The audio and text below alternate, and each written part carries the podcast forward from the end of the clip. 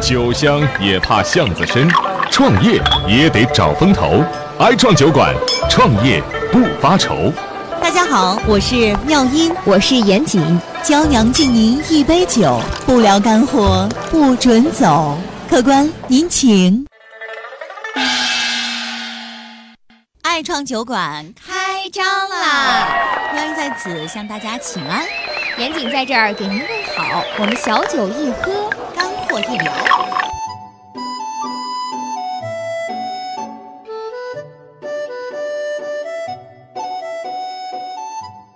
本期爱创酒馆在方塘小镇制作播出，和您聊聊创投圈的风言风语。如果也想要创业的你，恰好在寻找靠谱文艺的办公空间，请搜索方塘小镇、徐汇、黄埔、静安、虹口均有门店哦。创业是杯苦咖啡，有了方塘小镇，给你的创业加点糖。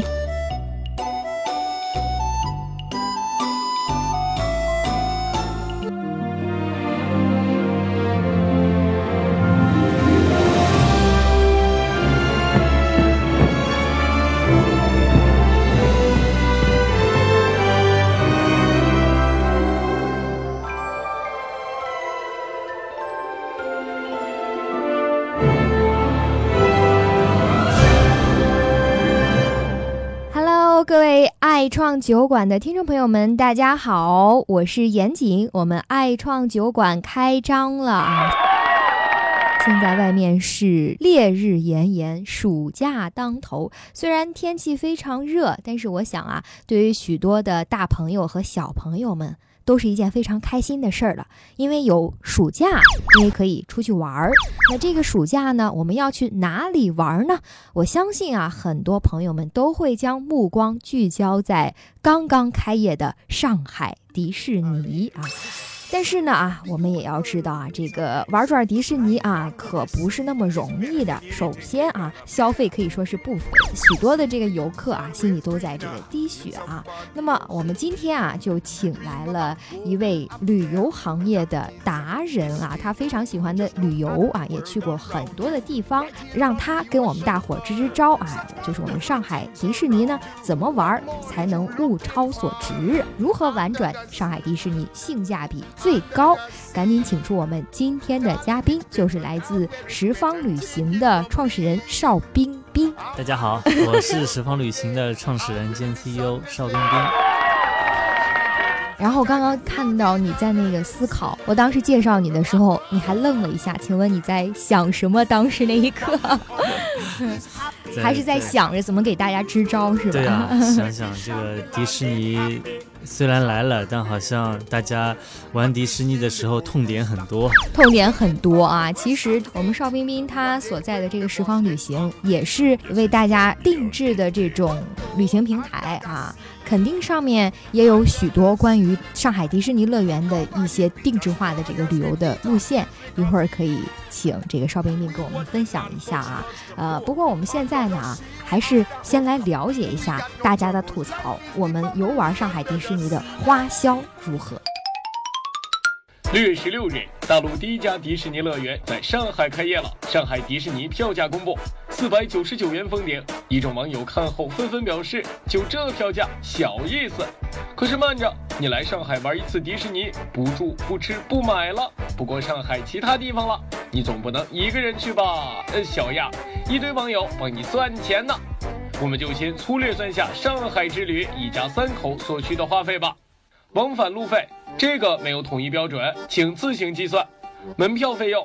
六月十六日至三十日是盛大开幕期，属高峰日，票价大人四百九十九元，儿童三百七十五元。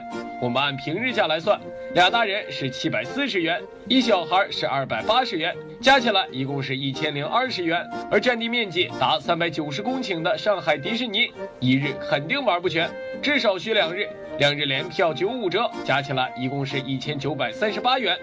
餐饮，一般迪士尼惯例是上午十点开门。晚上九点看完烟花秀后关门，那么游客的中饭和晚饭也都是在园内吃的。按照香港迪士尼的餐饮标准，成人三百一十四元，儿童一百四十六元，俩大人一小孩，两天合计需一千五百四十八元。住宿一晚。为了方便第二天再玩，经济富裕人群可以在迪士尼酒店入住。目前香港迪士尼最低标准客房花费大概在一千五百元左右。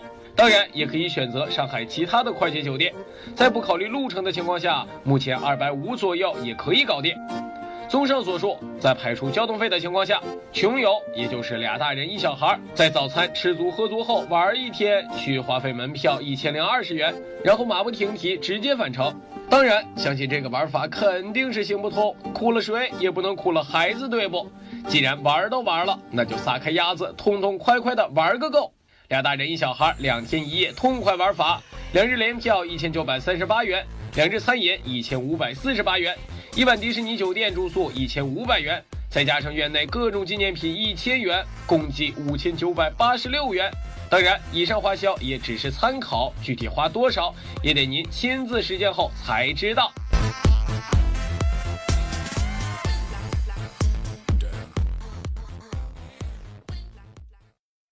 听完了刚刚那段介绍，两个大人一个小孩儿啊，排除交通费之外啊，游一个迪士尼大概要花费将近六千块钱。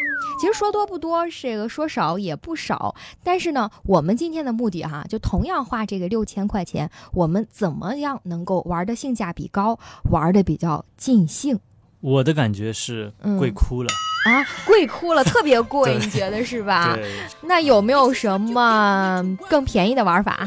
首先，我是觉得这些每一项开销里面，我们都还可以把它精简，精简一下，一项项来看。我想门票没办法精简了吧？这都是死规定。其实还是有办法精简啊？是吧？有什么方法？刚才说的是四九九一个大人嘛？那其实四九九呢是高峰期的高峰期，嗯，对，周末以及平时的。节假日，那其实假如说平时你们也能请假出来玩的话，平时的价格只要三百七，对，所以这一块也是可以省一定的价格。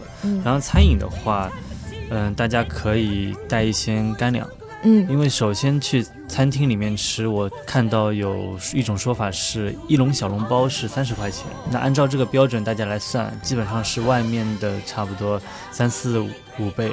食物上面没有太多特别的，反而去餐厅吃饭还得排队，买完套餐以后也没有位子坐，嗯，还不如自己带一些干粮，带一些坚果类的，能够填饱肚子的东西。那这样真的是穷游了，带着一堆吃的去玩，要做一些这种比较呃刺激性的啊，又翻啊又倒啊这种的，还要背在背包里面一堆吃的，是不是很麻烦？背包里面呢，其实是可以玩项目的时候肯定是放在边上的，因为你我们有大把的。时间在排队，所以在排队的时候，其实就可以解决午饭问题。嗯啊，这样的话效率也比较高。所以我是觉得，因为去迪士尼主要是为了玩项目，而不是去吃饭的，所以餐饮这一块可以省很多。可以省很多，餐饮是大头啊。照他这么算的话，两个大人一个小孩儿，两天。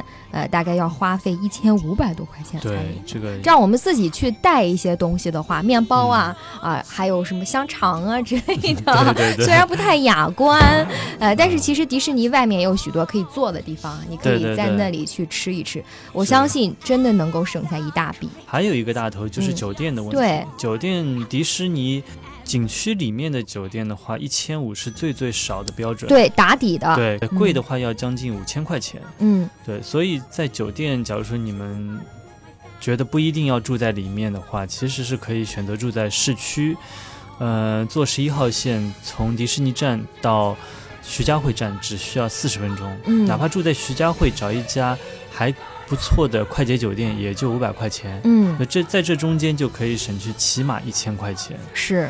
那假如你们不想跑得远，其实，在迪士尼周边还是有很多，嗯，价格实惠的民宿，嗯，啊，这些民宿的价格可能在三百到五百之间。可能老板还会开个车送你们到园区门口，嗯，也是比较实惠的，嗯，所以在酒店方面也可以省一大笔，嗯，而且晚上假如说你们是住在徐家汇的话，其实还有很多的美食夜宵可以大家吃和玩儿，嗯，因为很多外地的朋友过来玩，也不一定是经常来上海嘛。对所以我觉得也可以白天在迪士尼，晚上在市区买买东西、吃吃美食，也是不错的选择。是，的确啊，像这个迪士尼周围的话，完全不能够代表上海的一个面貌。其实我觉得到徐家汇啊，或者到市中心啊，更能够感觉到上海给大家的一个大都市的感觉。如果是从外地到上海的话啊，呃，住在这市区的话，既可以到迪士尼里面去玩，也可以就是感受到上海的这种日常的生活的氛围，也是蛮好的。呃最后一项就是纪纪念念品，那纪念品这一项呢，就是说，网上去买买。对，吵吵着要在就是在现场买。那其嗯实这个主要的区别在于，他现场买的就是打了上海迪士尼的这样一个标签。嗯，其实你买的品种啊，和网上买的也都差差不多了，所以嗯这一块也是可以省一定的钱的。要想实惠的话啊，就可以就是当场去看到，或者是呃拍个照片儿去网上去找一对找。的，对的，哎，那这样我们算下来啊，首先哈、总结一下门票方面啊，大家其实可以不用赶着那个高峰，不用去买四九九的这么高的票，在平日里啊，请个小假啊，带着孩子一家三口，可以大人三百多，这个小孩儿两百多的这个票价就能省下很多，而且在平日里的话，两日联票还可以打九五折。啊，那另外在餐饮方面的话呢，啊，我们可以去尝试严谨，其实去感受到的啊。那食物其实也是比较单一了，快餐一样的，没有说是非常的丰富。我们可以选择一顿在里面吃，我们尝尝感觉嘛。嗯另外一嗯顿我们自己去带一些小的食品去吃，这样的话，我觉得至少能够省下五百多到一千块钱的，嗯哎，这样子。那酒店就更是了，里面的这个迪士尼的酒店虽然有很多这种呃迪士尼的元素在里面，但是呃它确实很贵，而且在周边，就像刚刚这个邵冰冰说的这些民宿啊啊、它会帮你去装饰成这种迪士尼特色的这种民宿风格，哎，这样子呃其实感觉也蛮好的。但是嗯最为重要的话，它至少也能给你省下一千块钱。这样子我们算下来的话，你说三口之家来上海迪士尼玩两天的话，至少能够帮你省下两到三千块钱。所以你只需要呃花大概两三千块钱就能把它给玩转了。对的，对的。那除了呃这一方面的省之外的话呢，我们其他还有没有呃可以挖掘的地方？一方面呢，就是说。是玩上海迪士尼方面可以省下一半的费用。另外呢，我是推荐，其实大家也不要仅限于紧盯着上海迪士尼了。嗯其实，比如说，当你要去日本或者美国玩的时候，其实上海是全球第六家迪士尼嘛，嗯其他的五家分别在美国的奥兰多和洛杉矶，还有日本的东京以及香港，还有就是法国巴黎。嗯那其实另外五家里面最火的是日本东京，嗯。而且离中国也是比较近嘛。是。尤其上海到东京的飞行距离也就两到三个小时，嗯。对，所以你比方说，本身暑假的时候就想带孩子去日本亲子游，嗯那去日本东京花一天的时间去日本的迪士尼，其实也是非常实惠的。嗯，哎，我们刚刚计算的话，啊、按照比较呃一般的或者是大众的消费的方法，三口之家两日游上海迪士尼大概是六千块钱。这六千块钱的话，啊、嗯比如说在呃日本东京的迪士尼可以玩的好吗？这个不能单算嗯是玩迪士尼，那还得往返的路费。对吧我们来就排去路费的话对呢？排去路费的话，其实肯定是不需要这么多钱的。啊，那就其实也差不多，对吧？就在上海都已经是这个钱了，然后嗯那么去到日本东京的话，又去到另外一个国度，可以欣赏到更多不同的国家的这个因素在里面。嗯，嗯对，因为日本迪士尼呢是比较成熟了，已经嗯开了很久，所以很多费用它相对来说是比较合理的，嗯而且日本本身消费比较高，所以日本迪士尼的那个价格放在日本这样一个消费水平的国家而言，其实是不算高的，不算高的，对嗯，性价比也非常高。那另外，我觉得如果要严谨选的话，严谨还是觉得日本那边也蛮好，因为毕竟是另外一个国度嘛。而且你你除了就是玩这个迪士尼之外呢，你还可以吃吃吃、买买买、游游游啊，对吧？对，关键是把出国嗯亲子游渐渐成为每个家庭必备的这种嗯一年要出去一趟嘛，嗯。这件事儿也了了，对？对，所以花同样的价格哈，呃，您不仅可以选择上海迪士尼，当然也可以选择呃离我们比较近的，比如说香港的迪士尼，或者是东京的这个迪士尼。对啊，那我知道，其实啊，邵冰冰的十方旅游这个平台呢，就是专门呃给大家去呃定制一些，或者是呃制定一些呃比较小众化的这个旅游的线路嘛，就是。就这个迪士尼乐园这块儿哈，我们除了这个乐园之外，还有没有一些就是说个性化的，或者是比较好玩的、比较吸引人的这种方案可以推荐给大家？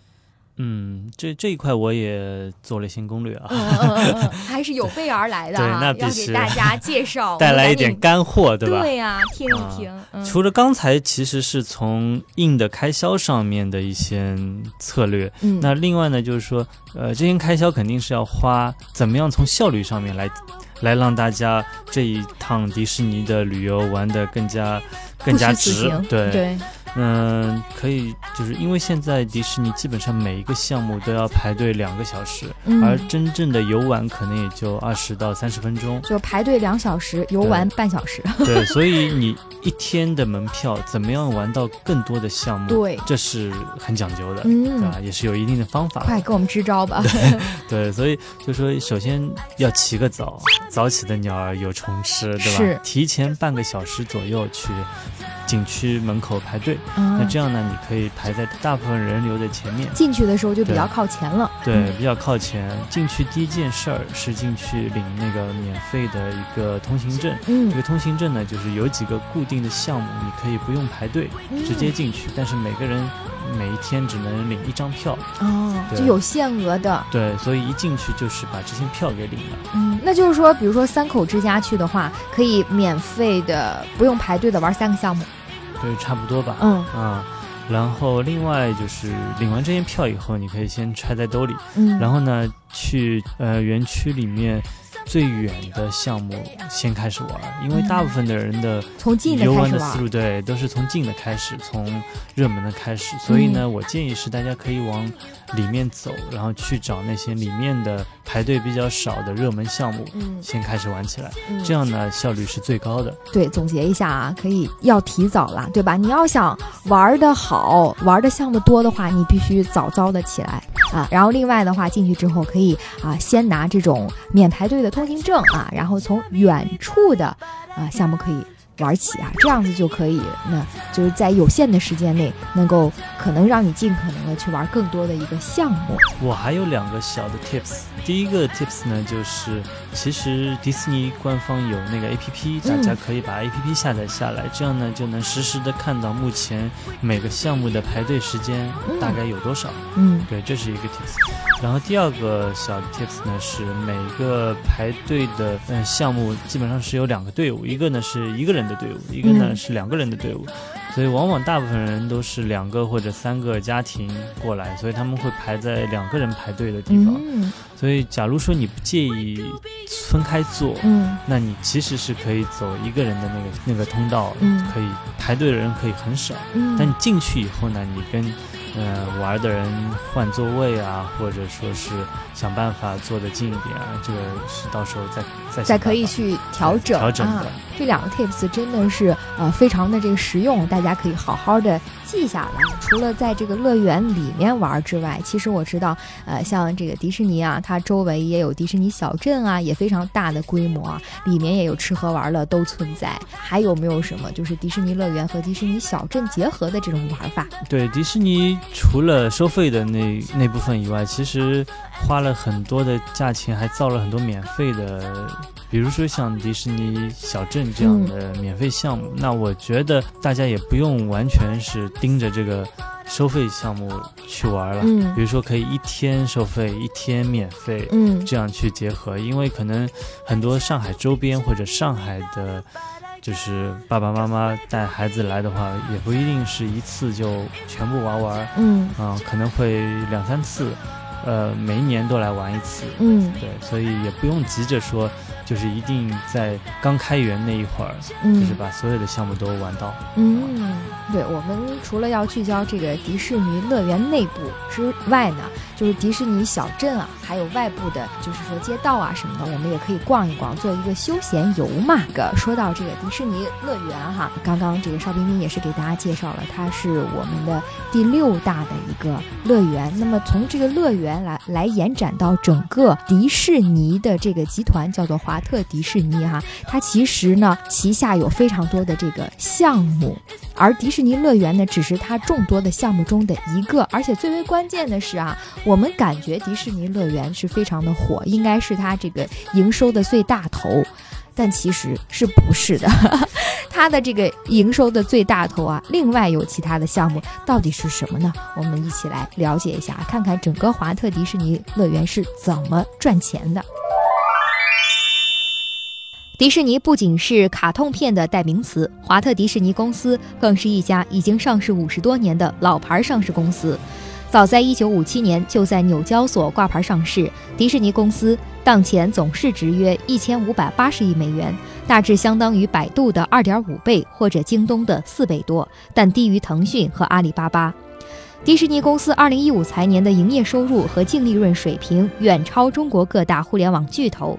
根据财务报表，迪士尼2015年的总收入约合人民币3457.6亿元，这一收入水平超过了2015财年中国三大互联网巨头腾讯、百度、阿里三家总收入之和。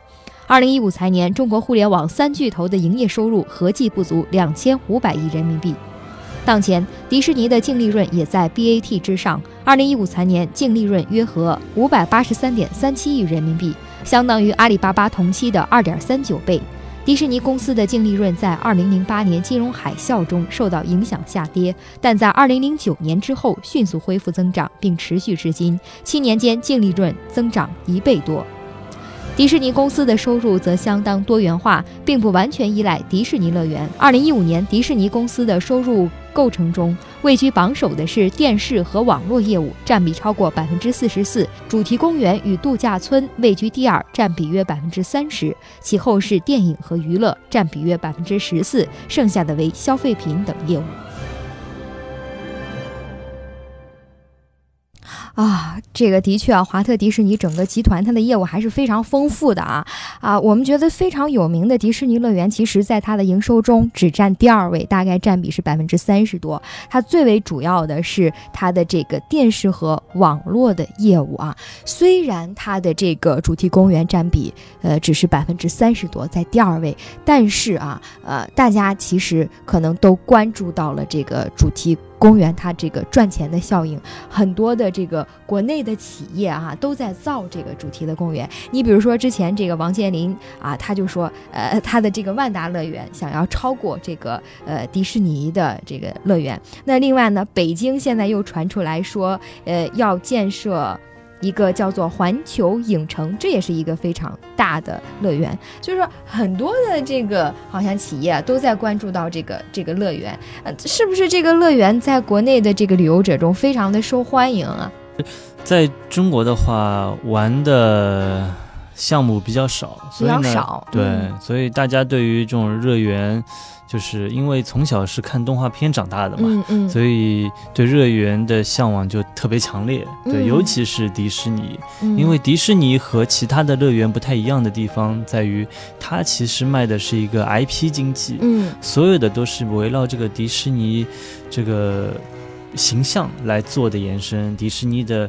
嗯，动画片、电影、乐园，包括一些衍生的周边的商品，嗯，就我们把它称之为是 IP 经济，这也是迪士尼跟那万达乐园不一样的地方啊。对，的确哈，人家是有一个 IP 在那呢，而且人家这个 IP 可不是一年两年，人家是有五十年之久，非常悠久，在我们的消费者或者是游客心目中，其实有非常深的这种印象啊。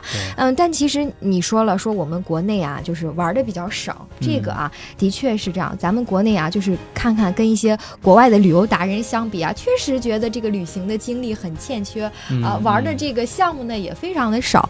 但是现在啊，我们都说消费升级，消费升级，我们的这个生活水平也高了，对吧？大家对于这种旅游的这种愿望或者冲动也是越来越大。哎，那你一直浸润在这个旅游的行业，你觉得这这几年这个我们这个旅游行业在消费升级的这个大背景之下，有没有一些这个变化或者是不同？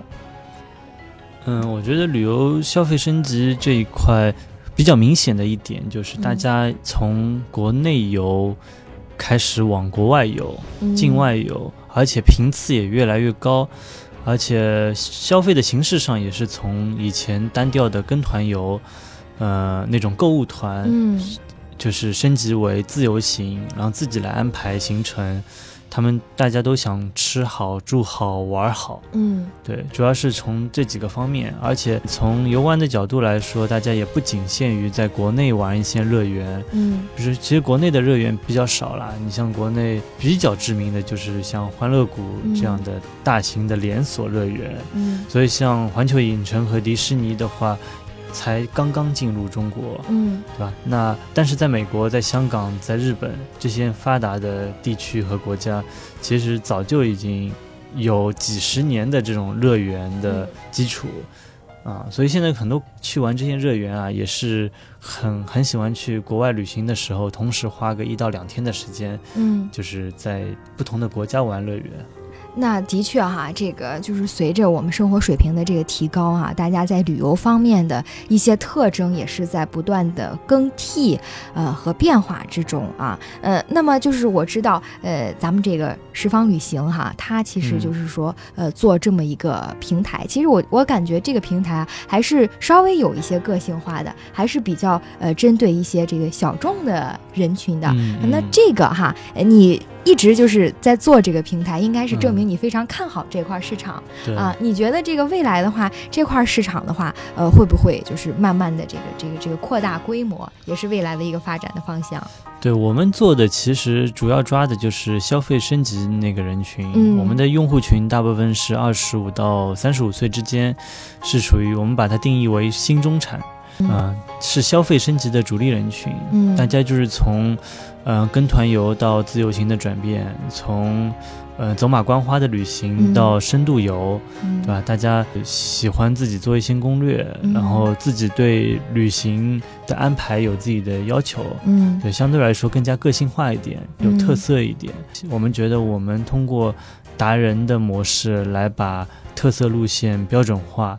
是有一定价值的，哎，所以说确实啊，现在就是以我自己个人的旅游的经历的话，呃，也是觉得，嗯，现在去购购物呀，已经没有什么特别大的这种吸引力了。然后另外一方面的话呢，可能呃，我们也是希望去走一些、看一些没有看过的地方，没有看到过的景色，反而那些这种人多的、非常嘈杂的旅游的景点啊，不是我们所喜欢的。希望闹中取静的啊，对，最好是这种比较原始。是的，未开发的，是的，是的，这种啊，我相信以后的话，肯定是往这方面靠的游客呢，会越来越多啊。大家呢，如果想要了解一些这种定制化的路线啊，或者是与众不同的一些旅游路线呢，呃，也可以到我们这个十方旅行的这个平台上去搜索关注一下。我们今天的这个节目也非常的短暂哈，非常感谢呃十方旅行的创始人邵彬彬啊做客我们这个爱创酒馆啊，给大家支了真的是非常有用的招啊，大家可以啊去熟悉这些妙招啊，可以让大家在上海迪士尼或者是去国外的迪士尼旅游的时候呢，呃都可以能够利用有限的时间游更多的这个项目，做更性价比高的这种旅行。谢谢大家，谢谢爱创酒馆。好啊，那么如果希望跟我们沟通或者跟我们留言的话，可以在微信公众账号搜索“爱创酒馆”，或者是在喜马拉雅上面搜索关注我们的“爱创酒馆”，我们会跟您进行一些互动。好，这期的节目就到这儿，我们下期再见。